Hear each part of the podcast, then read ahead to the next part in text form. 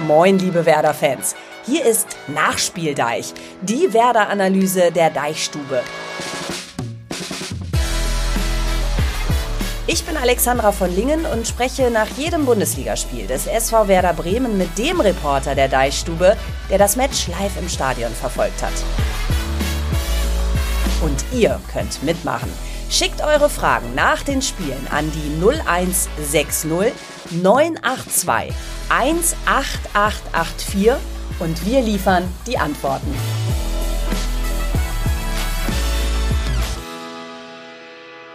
An diesem zweiten Advent, am halben Kranz brennen die Kerzen bei Werder, ist der Flächenbrand vorerst gelöscht durch das 2 zu 0 gegen die Augsburger Puppenkiste. Und was soll ich sagen? Ich bin heute Morgen schon mit doppeltem Flickflack zum Frühstückstisch, weil es einfach befreiend ist, mit drei Punkten mehr in den Sonntag zu gehen und zu wissen, dass Werder es offensichtlich kann wenn die Mannschaft denn will. Ausgelassene Stimmung auch vor dem Stadion gestern, trotz des räudigen Wetters, Dauerregen und zwar nicht zu knapp. Da gibt's nur einen, der wie Teflon ist und zwar mit nagelneuer Funktionsjacke. Mein unerschütterlicher Deichstubenkollege Daniel Koteus.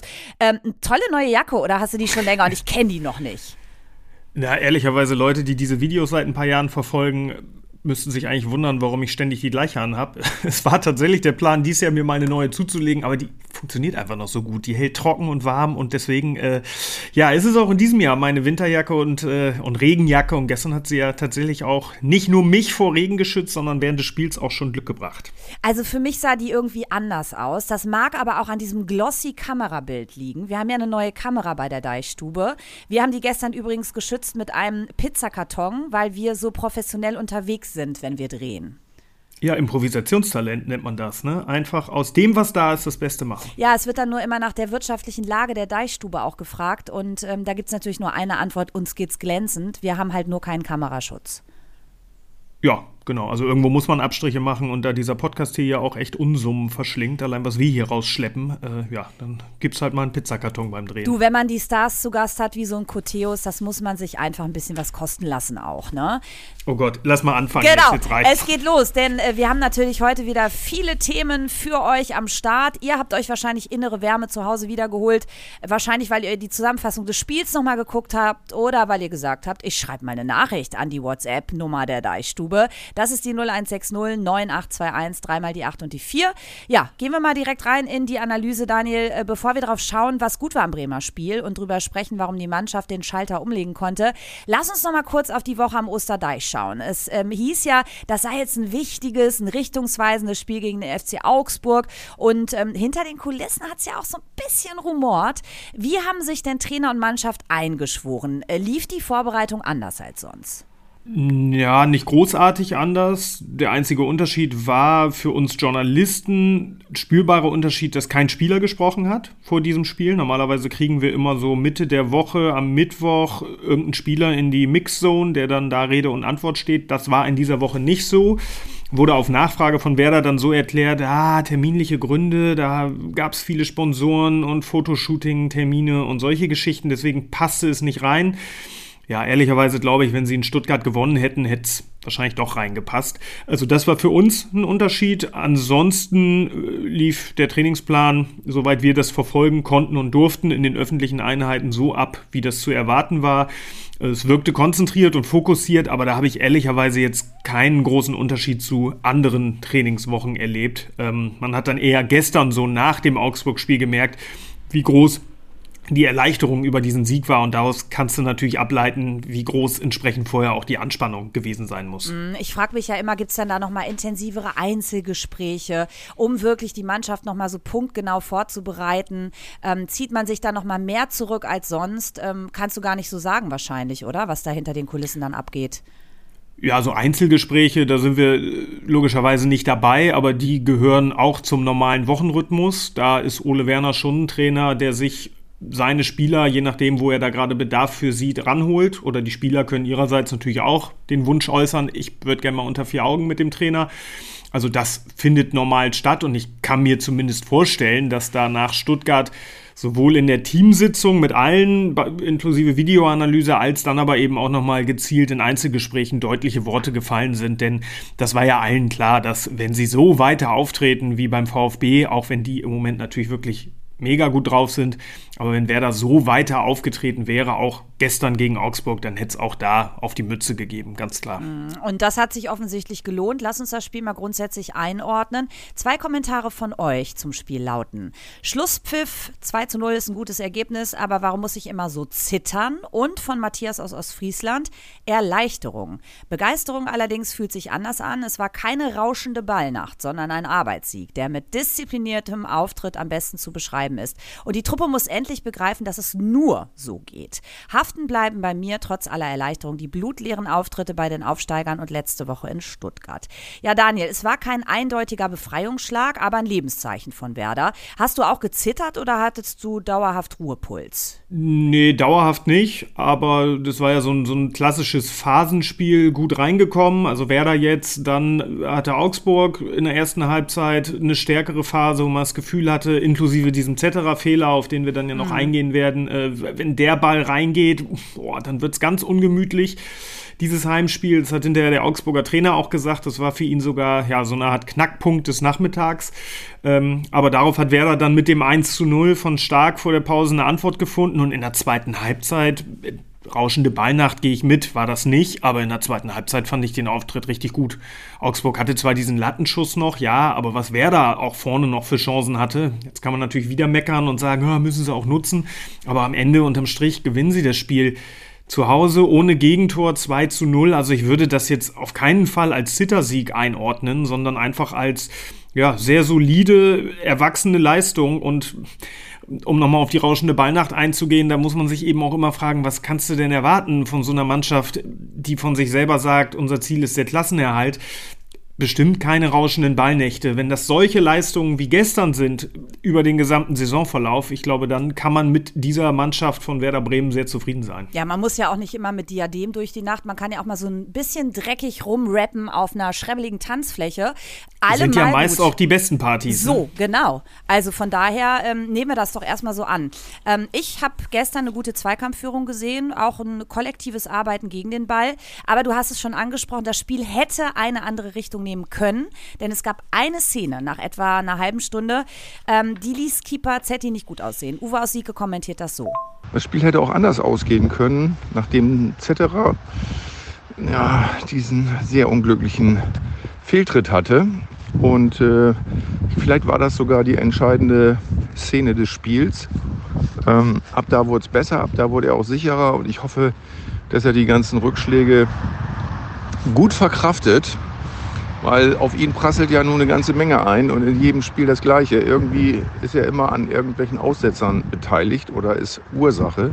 Ja, Daniel, Ole Werner hat sich ja klar zu Michael Zetterer im Tor bekannt. Pavlas sitzt auf der Bank. War das die richtige Entscheidung oder kommt Zetti mit der neuen Situation doch nicht so gut klar wie gedacht?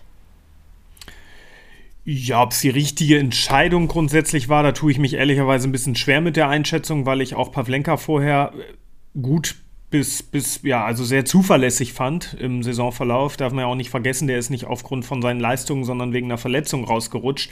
Dann hat Zetterer es gut gemacht, steht dementsprechend verdientermaßen im Tor, wie ich finde. Also eine ganz schwere Entscheidung, ähm, die sicherlich auch nicht falsch war. Und ja, diese Szene Gestern natürlich sieht er da ganz, ganz schlecht aus, weil er den Ball da verliert und da gehe ich komplett mit, mit Uwe habe ich ja eben schon angerissen, wenn der Tietz den nicht nebens Tor, sondern ins Tor chippt, äh, dann verlierst du dieses Spiel womöglich und wir reden jetzt über ganz andere Themen.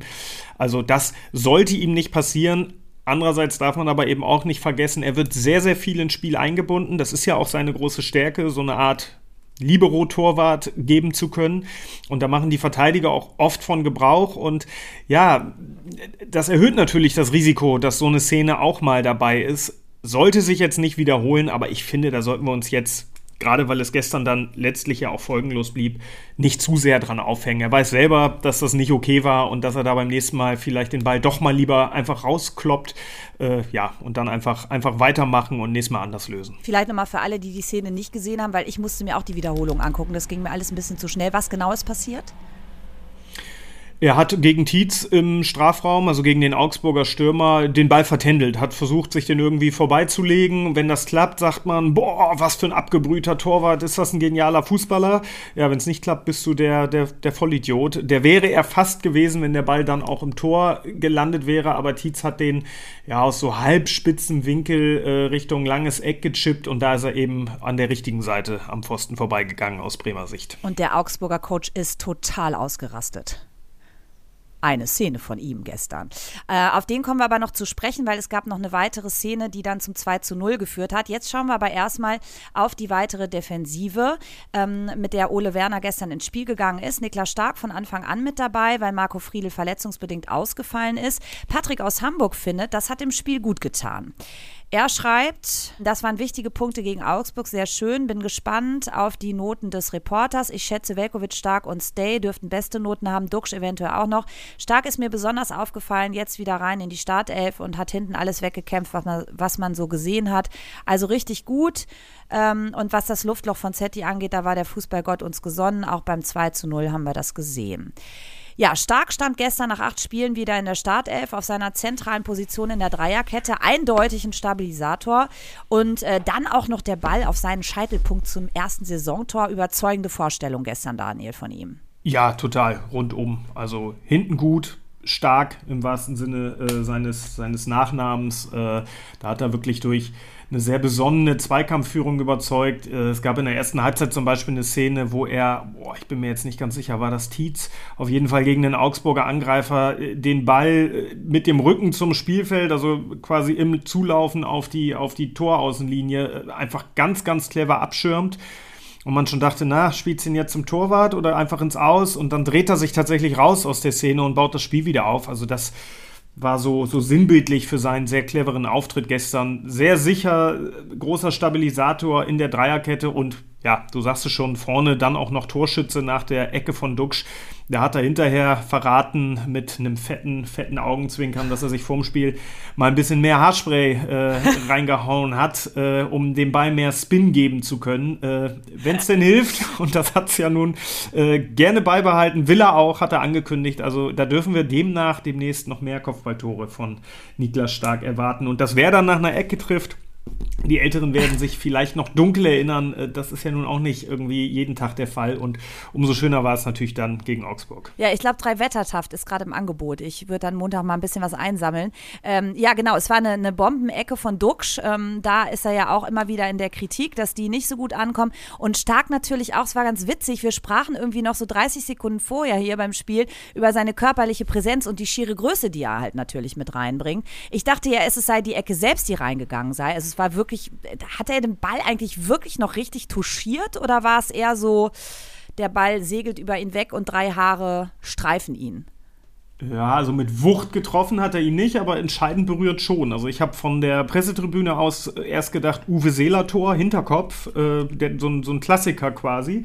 Aber wenn man es dann am TV nochmal sieht, sieht man, dass er den Kopf noch so leicht Richtung Torlinie eindreht und ja, ihm damit die entscheidende Mini-Richtungsänderung gibt. Und hat der Torwart natürlich überhaupt keine Chance aus der kurzen Distanz. Da kann er nicht reagieren. Also sehr, sehr clever gemacht. Und das haben hinterher im Gespräch sowohl Marvin Duksch als eben Stark selber auch erzählt, dass diese Eckball-Variante einstudiert ist, dass sie das ganz oft geprobt haben. Und jetzt hat es mal geklappt. Und ähm, Duksch sagte dann auch, ja, freut mich natürlich, äh, weil ich ja eigentlich gar keine Standards schießen kann.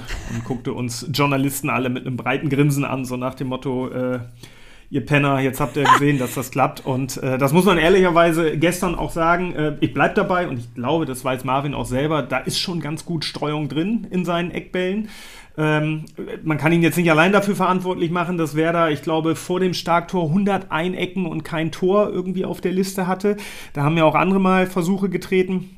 Aber ja, Duxch gestern gegen Augsburg, was das angeht, echt gut. Ich kann mich an eine Ecke ganz kurz vor dem 1-0 erinnern, mhm. die er an die Strafraumgrenze zurückzieht auf Weiser, der ja. dann eine große Schusschance hat. Also da war Kreativität drin in den Varianten, da war Präzision drin. So kann er das äh, gerne beibehalten. Ja, es war Variantenreichtum gestern. Ich war dann auch ähm, doch ganz angetan, weil du weißt ja, ich bin die größte Kritikerin, äh, was seine Ecken angeht.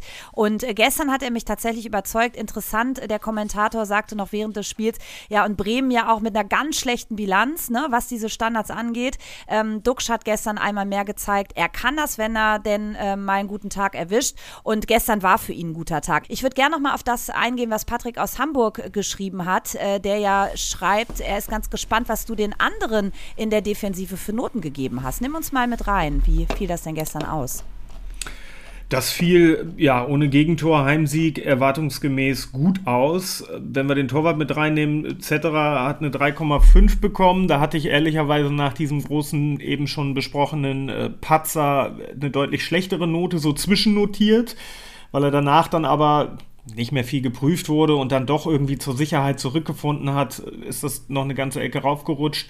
Und ansonsten haben wir in der Dreierkette Velkovic eine Latte 2, Stark 1,5 und Anthony Jung auch eine Latte 2. Der hat vor der Pause, das wird im Stadion immer so schön auf der Videoleinwand eingeblendet, 96 ähm, Prozent seiner Pässe an Mann gebracht und 100 Prozent Zweikämpfe gewonnen, was in dem Sinne bemerkenswert war, weil der hat einige Zweikämpfe geführt in der ersten Halbzeit und der hat seine Pässe auch nicht nur quer auf den Nebenmann gelegt oder zum Torwart zurück, sondern durchaus auch das Risiko gesucht und da mal die Schnittstellen im Mittelfeld angespielt und das hat funktioniert. Also den fand ich gestern auch sehr stabil und auf jeden Fall gewinnbringend für Werder.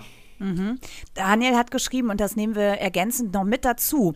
Moin, dass Werder heute hinten so stabil steht, hat viel damit zu tun, dass Friedel nicht spielt. Niklas Stark, ein absoluter Turm in der Mitte. Und was macht denn Jung da? Der liefert eine einwandfreie Leistung. Für mich der heimliche Gewinner heute und momentan als äh, linker Innenverteidiger die beste Wahl. Kritik an Friedel durch Daniel und auch Sebi schließt sich da an. Er findet, ich zitiere, Stademann und Stark für mich die Besten heute. Da darf der Friedel gerne öfter ausfallen, in Klammern, ohne ihm jetzt was Schlechtes wünschen zu wollen. Siehst du das genauso, Daniel, oder ist die Kritik zu hart? Ja, ich finde immer, ich bin eher immer ein Freund davon, loben ja, aber deswegen muss man ja nicht dem anderen gleich einen mitgeben. Also ich gehe mit und sage, die, die es gestern gemacht haben, haben es gut gemacht würde da Marco aber, Marco Friedl da aber eine Ecke rauslassen. Vermeintlich wäre es mit ihm gestern ähnlich gelaufen. Also ich fand ihn jetzt anders ausgedrückt in den Wochen davor auch nicht als die ganz große, schlimme Schwachstelle. Im Gegenteil. Also seitdem der in den Wochen davor von der linken Seite der Dreierkette ins Zentrum gerückt ist, hat er in meinen Augen auch äh, durchaus stabile Leistungen gezeigt. Und ja, wir müssen mal abwarten. Es wird jetzt spannend, was, was Werder in, in Gladbach macht am kommenden Freitag. Ole Werner konnte gestern nach dem Spiel noch nicht sagen, ob Friedel bis dahin wieder fit sein wird. Der hat am Vormittag vor dem Augsburg-Spiel nochmal angetestet, aber es ging dann nicht wegen Adduktorenproblemen. Die hat er sich einen Tag vorher im Abschlusstraining zugezogen. Und ja, wenn da jetzt keine Blitzgenesung eintritt, dann kann ich mir gut vorstellen, gerade weil es eben auch gegen Augsburg so gut lief, dass wir die gleiche Dreierkette auch am Bökelberg sehen wie jetzt gegen den FCA. Ja, wir sind nicht der Emergency Room der Deichstube, aber wir wollen trotzdem mal draufschauen. Das äh, ist ein bisschen langwieriger, oder? Also, wie du schon sagst, ähm, dass er nächste Woche spielt, damit ist wahrscheinlich nicht zu rechnen. Ja, also da fehlt mir komplett die medizinische Expertise, aber da das Spiel schon Freitagabend ist, könnte ich mir vorstellen, dass Werder da auf Nummer sicher geht, um da eben keine längere Verletzung zu riskieren. Adduktoren ist immer so ein bisschen Wundertüte. Bei dem einen ist das irgendwie eine Woche Pause und bei dem nächsten zieht sich das dann über, über zwei Monate. Ich glaube, so dramatisch ist es bei Friedel nicht. Dafür wirkte Ole Werner gestern zu entspannt. Aber das muss man abwarten. Aber mein Gefühl sagt mir, der bleibt in Gladbach noch draußen, spielt nicht, sondern die drei Jungs, die das gegen Augsburg gemacht haben, dürfen auch da wieder ran. Und noch ganz kurzer Ausflug, wo wir gerade bei Verletzungen sind. Was ist eigentlich mit Cater? Ähm, gestern haben sich ja einige gewünscht, dass er zumindest die letzten Minuten nochmal aufs Feld kommt. Ist mit dem zu rechnen gegen Gladbach? Tendenziell ja. Also im Kader wird das stehen. Aber ich glaube, da guckt Werder jetzt gerade Gladbach-Leipzig nur noch zwei Spiele und gegen Augsburg war das auch schon so ganz genau drauf, muss das wirklich noch sein, weil du hast dann die zwar kurze, aber eben die Winterpause äh, vor der Tür, die er auch nochmal zum Aufbauen von Fitness und der Muskulatur nutzen kann. Und also, ich würde es nicht ausschließen, dass er dieses Jahr noch spielt, aber wenn die Spiele so laufen wie gegen Augsburg und es funktioniert auch ohne ihn ganz gut, also du brauchst nicht diesen, diesen frischen Impuls, diesen einen Spieler, der allein durch seine Präsenz vielleicht dann nochmal mitreißt, dann werden sie ihn wahrscheinlich noch bis zum, bis zum neuen Jahr in Watte packen. Duxch haben wir uns schon vorgenommen. Ähm, gestern eben mit den Eckstößen, die gut ankamen. Und ähm, ja, die eine Ecke hat zum 1 zu 0 geführt. Dann das 2-0 durch seinen Kopf in der 65. Spielminute. Ja, geht doch mit dem Verantwortung übernehmen. Total. Also, das haben wir ja schon mehrfach gesagt, dass er das in dieser Saison macht. Und ich finde, gerade gestern war ein Spiel, in dem das nochmal ganz deutlich wurde, dass er nach dem Abgang von Fülle da einfach in eine neue Position aufgerückt ist, möchte ich sagen. Ich habe das Niklas Stark nach dem Spiel gefragt und der sagte, naja, das ist im Grunde bei uns allen so der Fall gewesen, weil Fülle natürlich eine große Lücke hinterlassen hat, was so Präsenz und die Hierarchie des Teams angeht. Das hat sich vieles neu sortiert und Duxch sei da eben einer derjenigen gewesen, die jetzt äh, besonders viel Verantwortung übernehmen. Und das sieht man auch auf dem Platz, also auch abseits der Szenen, wenn er am Ball ist. Der spricht viel mit den Kollegen, der gestikuliert und ist dann, so wie gestern eben auch da, also ist erst der Türöffner, weil er das 1 zu 0 auf den Weg bringt, haben wir besprochen, die tolle Ecke, und ist dann sogar der Entscheider, weil er diesen Kopfball super setzt und das 2-0 macht und ja, am Ende noch der äh, große Meckerer, weil er sehr ja. gerne durchgespielt hätte und nicht nach 87 Minuten schon, schon ausgewechselt worden wäre. Ähm, da gab es ein deutlich sichtbares Zwiegespräch zwischen ihm und Ole Werner. Ähm, hinterher haben beide gesagt, ja, alles gut. Äh, Duxi selber sagte, ich hätte gern weitergespielt, war ziemlich angepisst, äh, war sein Zitat. Aber meinte dann selbst, darf ich so offen nicht zeigen. Ähm, Ole Werner konnte damit ohnehin sehr gut leben, weil der natürlich auch Spieler haben will, die, die immer auf dem Platz stehen und, und alles geben wollen. Ja, Duxch macht Kapelle bei seiner Auswechslung. Patrick aus Hamburg denkt Folgendes dazu. Du hast es jetzt schon ein Stück weit erklärt, aber das wollen wir natürlich auch noch teilen. Er sagt, Duxch hat sich gerade übelst beschwert, dass er ausgewechselt wird aber drei Minuten zuvor äh, schien ihm die Puste auszugehen und er ist überhaupt nicht mehr richtig mit nach hinten gelaufen und eher so getrabt. Ähm, da frage ich mich schon, was das jetzt soll, weil ansonsten eigentlich gutes Spiel von ihm. Daniel, warum er sich aufgeregt, hast du gerade schon gesagt. Ich würde gerne mal auf dieses, ähm, die Puste ging ihm aus eingehen. War das denn so? War der ausgepumpt? Konnte der schlichtweg auch nicht mehr? Ich glaube, ausgepumpt waren die nach 87 Minuten alle aber so wie bei allen anderen hatte ich bei, bei Duxch jetzt nicht das Gefühl, dass da gar nichts mehr geht. Also der hätte diese letzten drei Minuten reguläre Spielzeit plus, ich glaube, fünf Minuten waren es am Ende Nachspielzeit, auch schon noch überlebt und vielleicht sogar noch einen Abschluss gehabt. Also ich glaube, das war nicht der Hauptgrund. Ich glaube, Ole Werner ging es eher um so eine taktische Komponente. Er hat ja dann Nick Woltemade ja. gebracht, der sich eben nicht eins zu eins dann ganz vorne in die Spitze einsortiert hat, sondern so ein bisschen dahinter, eher so als, als Achter, um dann nochmal für ein bisschen mehr Kompaktheit zu sorgen. Und er hat tatsächlich ja auch Sekunden nach seiner Einwechslung gleich einen tollen Angriff initiiert und kluge Pässe gespielt. Also das ist schon aufgegangen und ja, das weiß Marvin Dux, glaube ich, auch, dass das in Ordnung war. Werner sagte noch, ja, so ein Spieler, der schon 10, 11 Kilometer in den Beinen hat, da bringt man dann vielleicht noch so ein bisschen Frische für die letzten Minuten und darf man ja auch nicht verwech verwechseln, ist gut vergessen. Äh, so ein Wechsel nimmt ja auch immer ein paar Sekunden noch von der Uhr, also ich glaube, auch das hat da bestimmt mit reingespielt. Ja, nimmt von der Uhr und gibt natürlich Woltemade auch die Chance, da nochmal äh, ein, ein Stück weit zu zeigen, was er drauf hat und auch nochmal ein paar wertvolle Spielminuten zu sammeln. Genau, und da da gerade, das wissen wir, Gespräche über eine Vertragsverlängerung laufen, wer da möchte unbedingt wollte mal das 2024 auslaufenden Vertrag verlängern, kann man das, wie du richtig sagst, äh, eben auch als kleines, aber für den Spieler vielleicht sogar doch größeres Signal werten, hey, siehst du, du bist hier dran. Und auch in solchen Spielen und auch in Heimspielen, wo die Bude brennt und die Stimmung gut ist, äh, da bist du da und kriegst deine Minuten und äh, ja, das wird er natürlich entsprechend registrieren. Es gab eine wirklich extrem kuriose Szene im Spiel. Wir haben es eben schon angedeutet. Wechselwirrwarr auf dem Feld. Das war vor der Entstehung des 2 zu 0. Ähm, das war ja total spannend, was da passiert ist. Also es gab Irritationen beim angekündigten Wechsel von zwei Augsburger Spielern. Was genau war da los, Daniel? Ich habe das hinterher den Augsburger Trainer auf der Pressekonferenz auch nochmal explizit gefragt, weil mir das auch nicht so ganz klar war. Der hat beim, also Jes Torup, beim vierten Offiziellen, das war gestern Patrick Ittrich, angemeldet, hallo, ich würde gern wechseln. Da war das Spiel gerade unterbrochen, weil es Freistoß für Werder gab. Und Ittrich habe Torup dann gesagt, jawohl, könnt ihr. Und daraufhin hat Torup zwei seiner Spieler, nämlich Ruben Vargas und Mats Pedersen, zu sich gerufen. Nicht, weil er die auswechseln wollte, sondern weil er denen keine Ahnung, taktische Dinge mit auf den Weg geben wollte. Das Ding war nur, dass Vargas linker Flügelstürmer bei Augsburg ist und Mats Pedersen linker Verteidiger, heißt die ganze Seite war blank.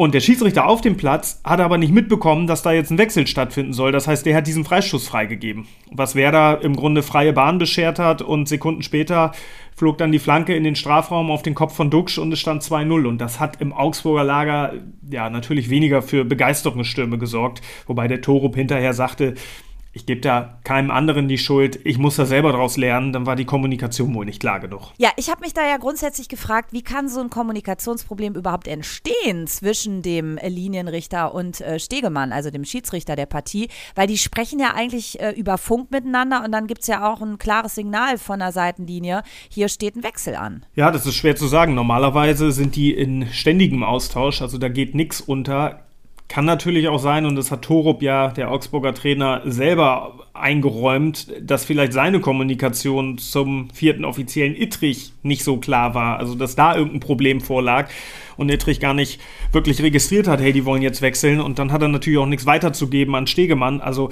irgendwo da lag ein aus Augsburger Sicht fataler Fehler in dieser Kommunikation, der Werder letztlich geholfen hat, was, äh, und das fand ich nach dem Spiel äh, im Anschluss an die Pressekonferenz ganz charmant, äh, Ole Werner auch ja, ich will nicht sagen, diebisch gefreut hat, aber das Grinsen hat das schon nicht aus dem Gesicht bekommen, als er auf das Thema angesprochen wurde, weil er sagte, ja klar, das wird mich auch ärgern, aber für uns war es heute gut. Und gerade, du hast es vorhin gesagt, nach der vergangenen Woche in Stuttgart, als es eine ähnliche Situation gab, äh, führe ich auf dem Platz, etc., sieht das nicht, spielt ihm den Ball in die Füße, kurz danach Elver Stuttgart ja, war Ole Werner schon so ein bisschen in der Ecke ausgleichende Gerechtigkeit und hat das, glaube ich, ganz gerne mitgenommen. Also ich kann den, den Frust ein Stück weit auch nachvollziehen von Jes Torup ähm, und natürlich auch den von Ole Werner in Stuttgart. Ähm, andererseits will ich mal eine Lanze für die Schiris brechen. Ich habe nämlich mal tatsächlich einen sehr spannenden Vortrag verfolgen können von Dennis Altekin, der dann auch so ein Audio mal einspielt des Schirifunks und das ist Wahnsinn, was die alles filtern müssen, wie viel Kommunikation da läuft. Also die müssen ihre Augen überall haben und es ist nur menschlich, wenn man da vielleicht mal die eine oder andere Situation ähm, nicht ganz so auf dem Schirm hat. Ähm, aber klar, ein Schiri hat auch den einen Job und ähm, naja, sind wir da einfach mal ein bisschen milde und in dem Fall ähm, ist es ja auch gut für uns ausgegangen mit dem 2 zu 0. Ja, ich äh, würde gerne noch mal auf einen Punkt zu sprechen kommen, den Bernd aus Rheinhessen ins Spiel bringt. Ähm, vor allem auch mit Blick auf das nächste Spiel und mögliche Baustellen, die Werder noch hat.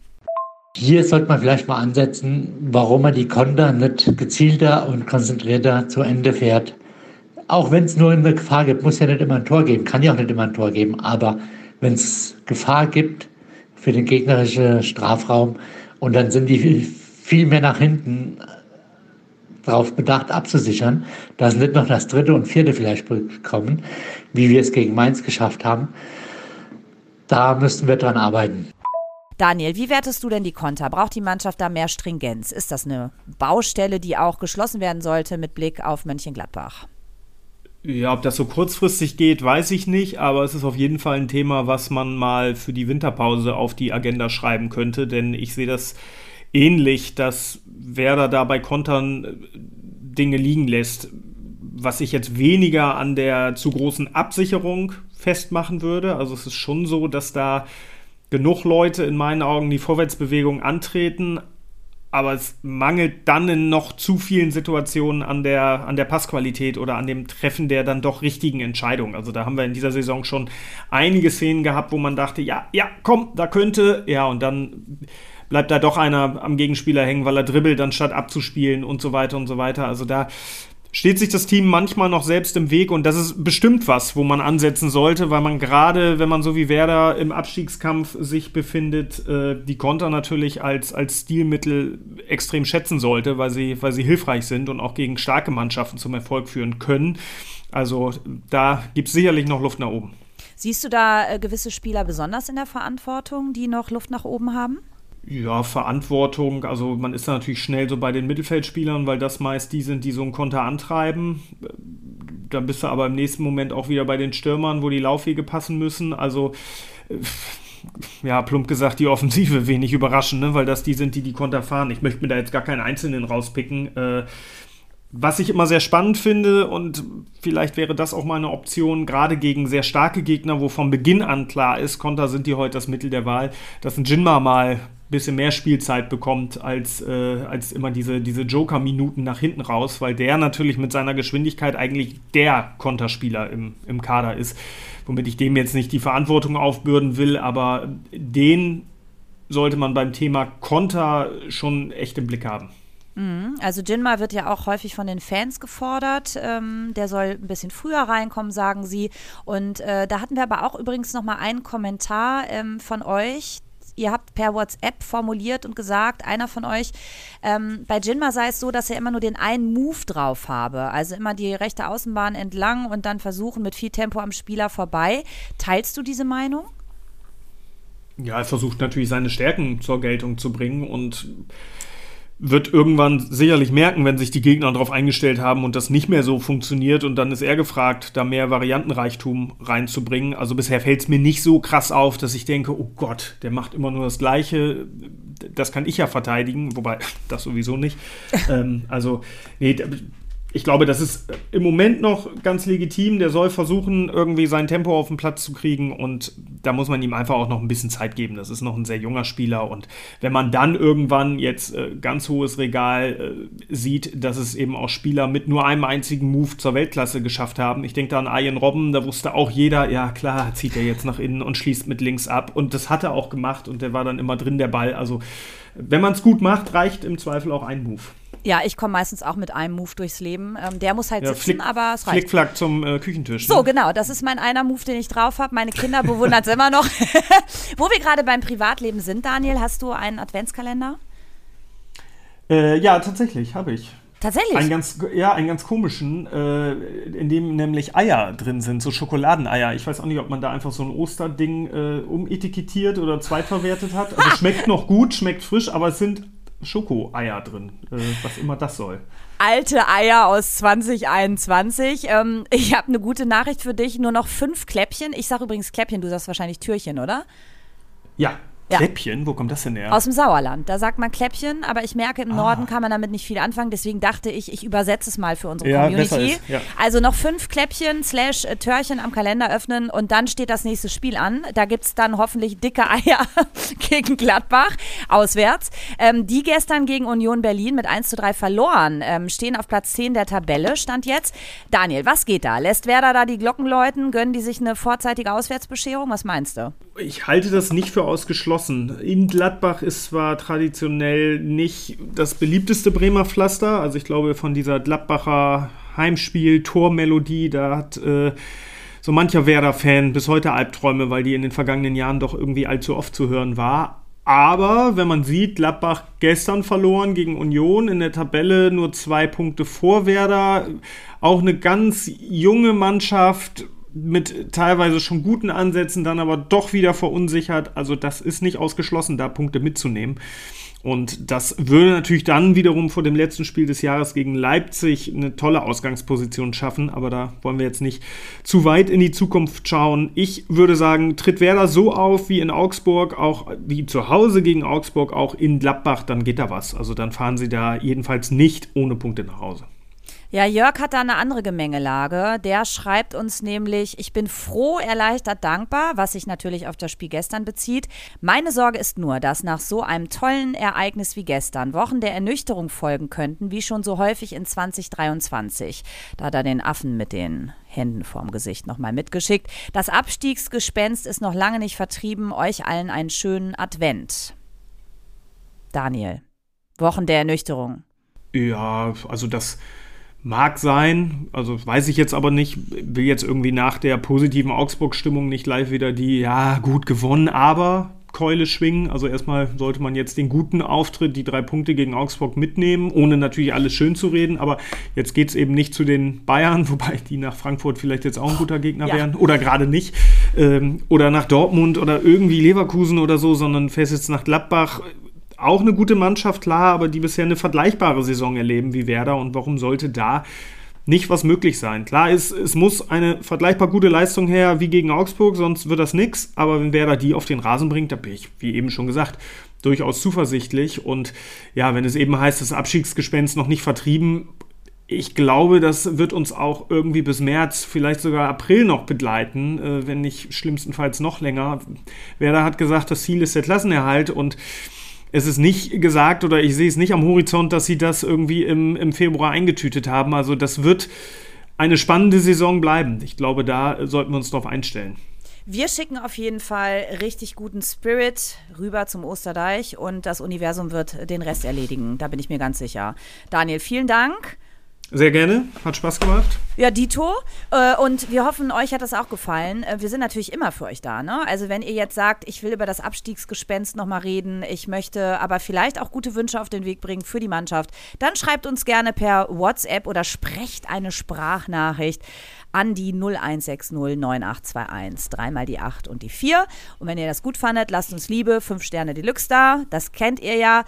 Danke fürs Dabeisein, macht weiter so. Cheers vom Nachspieldeich zu hören auf Spotify, bei Apple Podcasts und überall dort, wo es Podcasts gibt. Daniel, mach's gut. Schönen Sonntag dir. Danke dir und euch auch. Ciao. Ciao.